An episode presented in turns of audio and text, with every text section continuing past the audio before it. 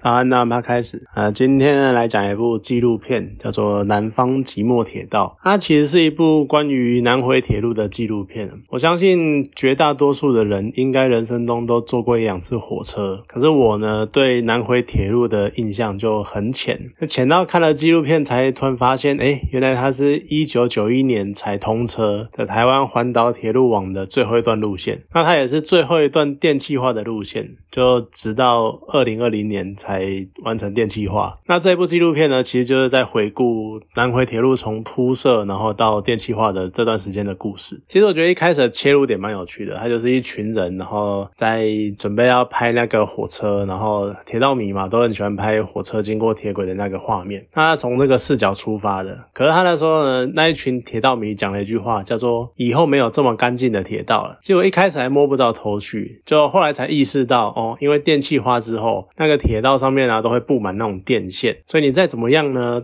整理都会有上面一条条线啊，然后很乱乱乱杂乱杂糟的这样子，所以的确是不会像以前那么干净的。因为以前就是铁轨，然后火车就是车，然后就这样开过去，他们上面都没有东西，所以就是很干净的，就是铁轨加火车这样子。那其实南回铁路呢，因为要环岛嘛，所以从日治时期其实就有规划这一段路线，可是拖拖拉拉会到九零年代才完工。虽然说它是跟这条路线它需要跨越中央山脉的南端，然后施工非。的困难是有一点关系，可其实主要多半也是台湾的发展中心都是以西部为主，那东部一向就是没有人管，没有人重视这样子，我们会叫后山嘛。那早期因为中央山脉的阻隔，然后让东部呢就人烟稀少，所以发展就比较晚，所以资源呢多半就会向西靠拢，那就会更难有动力去开发或者去改善往东部的运输路线，就变成一种恶性循环，因为我很难到，所以就更难有人去往那边移动，那就更。不想要花资源在那里，所以拖拖拉拉就是很晚才完成这条路线。那有趣的呢，还有一点是，像纪录片里面有提到南回铁路沿线有几个车站的那个处境，像大武站，它是一个蛮大的站。那早期呢，其实我们如果南回铁路还没有好的时候，然后要开车进出东部，那我们都是从高雄屏东，然后开九号省道穿过去嘛。那在经过那种弯弯曲曲的山路洗礼之后，多半呢都会在大武地区休息一下，就比如说把车上的呕吐。清一清啊，然后缓口气，然后喝口水，然后才继续往台东这样子。因为你山路都是会很晃嘛，很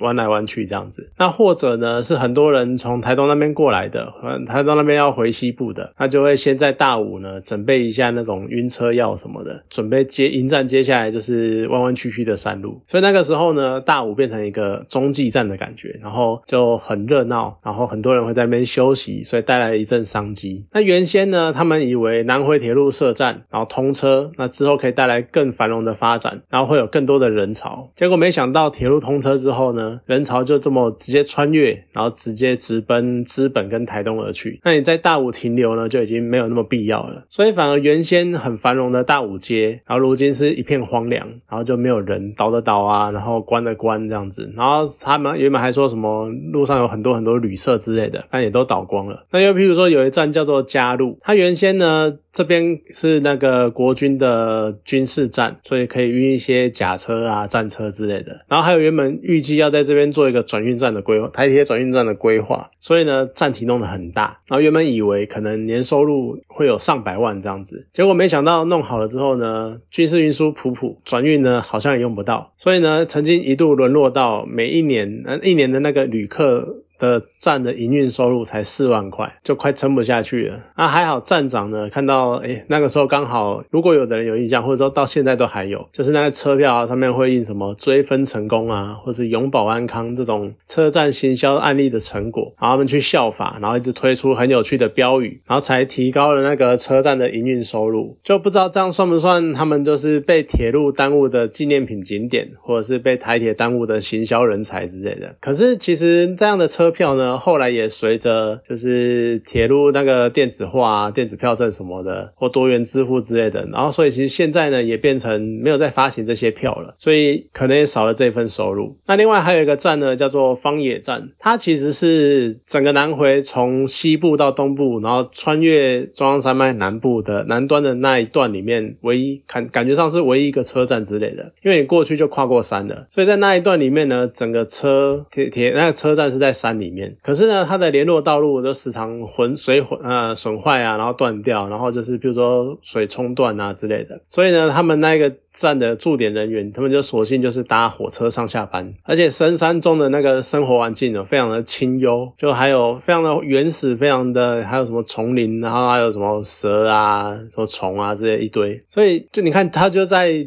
铁道，然后跟它就是一个车站，可是它却这么的与世隔绝，就一种很矛盾的、很矛盾的感觉。因为你在车站，你有铁路，你应该是可以很顺畅的来来往往之类的，但是它却没有这回事，所以就是很矛盾。那仿山站更是没有看的话，哈，你就不知道。这个站的状况是怎样？可是，一看纪录片之后，看他的描述，然后再仔细去查，就会觉得真的很夸张。因为片中有说，这个站呢，大概是全台湾最难到达的车站。你一开始看，光看还可能还没有什么感觉。可是我去看了一下那个 Google 的那个路径，它远离在九号干呃九号省道之外，然后车站呢在半山腰上，而且站前它就是一个站而已哦，它前面什么都没有，就是一个很普通的一个看台那种感觉。然后一开始我去点那个路径，有一条路呢还是那种田中的产业道路，我还在想说，哇靠，这是往车站的路吗？你在你在开我玩笑吗？那另外一条呢？它其实也是虽然说是柏油路啦，可是也绝对不是那种什么我们一般心目中想象，我们好像旅客下出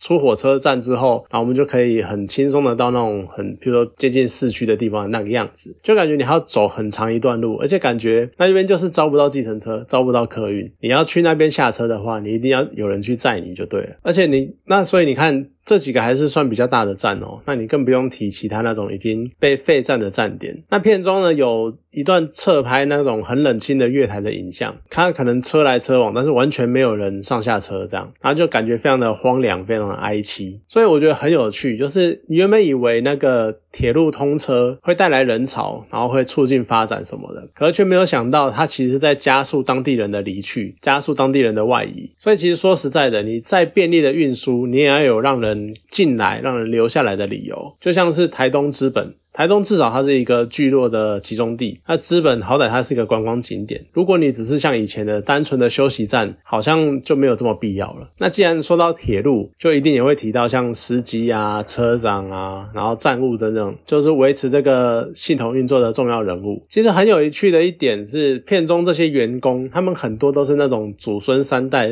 爸爸、阿公在台铁工作什么什么，然后换爸爸，然后再换小孩之类的，然后都在为台铁服务。那甚至。至于还有就是，连妈妈都是在台铁，然后譬如说在那个站务宿舍啊这边做打扫之类的工作，那可能就是耳濡目染，或者是他们从小就接触火车，所以他们也对这种庞然大物有更多的憧憬。只是呢，这个职位的压力当然也比一般人想象的来大的非常非常的多。他们可能比甚至于比一般的计程车司机或者是所谓的汽车客呃公车客运来的压力还要更大，因为很多司机他们都在强调，当他们在车头开车的时候，都会想着他。他们的背后是数百人的生命，尤其是有一个司机，那个那很有感触。就那个司机在讲说，他整个职涯都没有出过事，没有发生过意外。所以当他开他退休前开最后一趟车的时候，他心中就是那种非常的忐忑，他非常战战兢兢的完成他退休前最后一次开车。而且你都会觉，而且他一直描述讲说，你就很怕你那刹车刹不好，然后有人跌倒什么撞到头，那你这一生就毁了。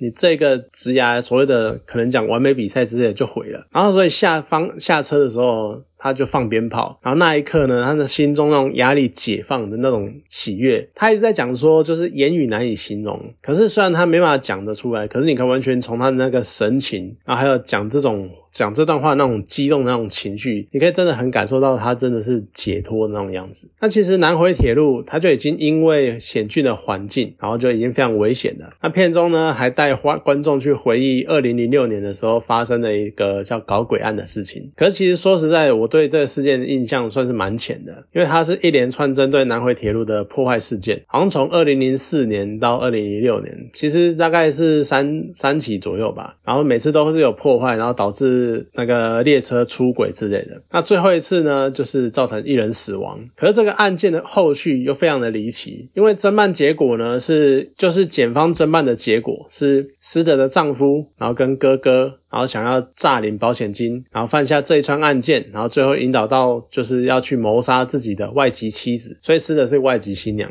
可是有很多细节你会觉得非常的夸张，然后非常的不真实。譬如说，就算死者的丈夫他虽然后来轻生了，可是他呢是台铁的好像站务员之类的吧，然后所以好可能他对火车有那么一点点了解，但是你要把石头或把那个导致出轨的东西，然后塞在铁轨上，然后那么精准的计算火车这样撞到会出轨，然后会呃会翻覆，然后还不会可能压到你或者造成其他人伤亡之类的，就是你可以算的这么精准，我觉得已经太夸张太胡乱了。那听说呢，另外有一部台剧叫做《台湾犯罪故事》，也有讲这起事件，那或许有空可以看一下这样子。那纪录片它最后呢，就是描述在电气化前就有最后几班的那种普快车，因为以后都是电联车了，因为电气化了嘛。所以电气化之后呢，这些蓝色外皮的普快车就会停驶。那以后只会有很特特殊的，像现在你可能做得到一些观光车次才做得到。那多多少少一些印象，就是小时候回彰化外婆家的时候，我有坐过那种普快车，它车厢就是很旧很老，然后很多铁锈，然后搭配有那种绿色亮面外皮坐垫的那种椅子。可是呢，那个椅子也是脏脏旧旧的，然后你坐得很蓬，然后有时候呢，你还可以看到那个椅垫下面的那个海绵，所以你就可以那种回忆的样样子。那你看影片里面呢，就是最后几班车都坐满乘客，然后一起陪着最后的普快车就走完他们的最后的里程。那你其实说感伤，可能有一点矫情啊，毕竟我可能连一日铁道迷都算不上。那那些人呢，他们可能其实平常也根本都没有什么坐车，只是因为他要停驶了，所以去可能凑一下热闹什么的。可其实说实在的，那些乘客好歹他们有动力去真的去做，然后去参与这最后的一刻。就毕竟我觉得很有趣，是有一种很微妙的感觉。因为在台湾，其实没有坐过火车的人应该非常非常的少。这样看着这部纪录片啊，你会就觉得说，你看着一个时代的终结，然后看着所谓的科技的发展跟过去过往的一些回忆的算是消失或是停滞之类的，所以它一定会触动你心中一些，比如说回忆啊，或者是一些情绪之类，算是蛮有趣的一部片啊。那蛮推推荐找个时间去看一下，就稍微支持一下纪录片。好了，那今天这部电影呢就讲到这边，好，谢谢大家。